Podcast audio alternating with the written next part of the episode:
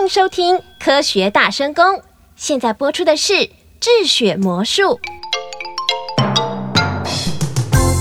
台湾属于副热带气候，但在部分电影中却能看到人造雪的桥段。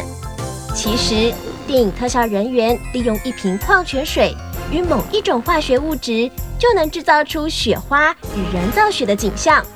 他们把矿泉水倒进杯子里，没几秒钟，哇，雪花出现了，还不断快速膨胀，而且摸起来冰冰凉凉的，像冰晶又像雪。越是搅拌，奇怪了，雪花越多。哎，明明就是普通的水，怎么变成雪花？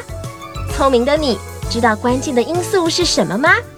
接下来，我们利用简单的化学原理。就可以很浪漫，制造出人造雪的景象。今天天气好冷哦，可是台湾虽然这么冷，就是不会像我们去日本北海道玩时下好多的雪。没办法啊，虽然台湾的冬天寒冷，可是气温也没有降到摄氏零度以下，再加上高空中水汽不多，所以下雪的机会很少。我真的好希望可以看到雪，甚至打雪仗。哥，你觉得博士会有办法吗？哦，嘿我们一起去请教他吧。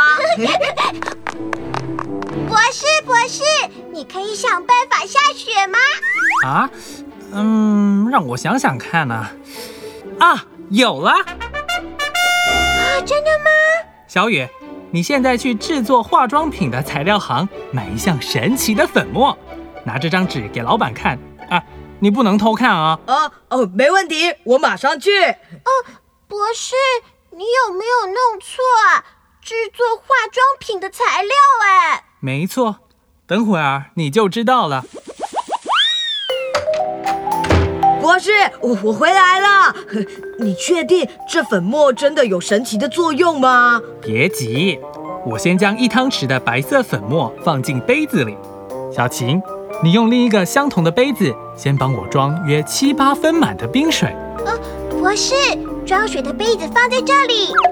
小雨，你把冰水倒进装粉末的杯子吧。哇，所有的水都变成白雪了。摸起来也有点冰冰的，博士，你是怎么做到的？这个粉末叫做聚丙烯酸钠，又称高分子吸水树脂，一般就是用来做干燥剂的物质。它碰到了水，里面的钠离子会发生渗透作用，快速的吸收水分。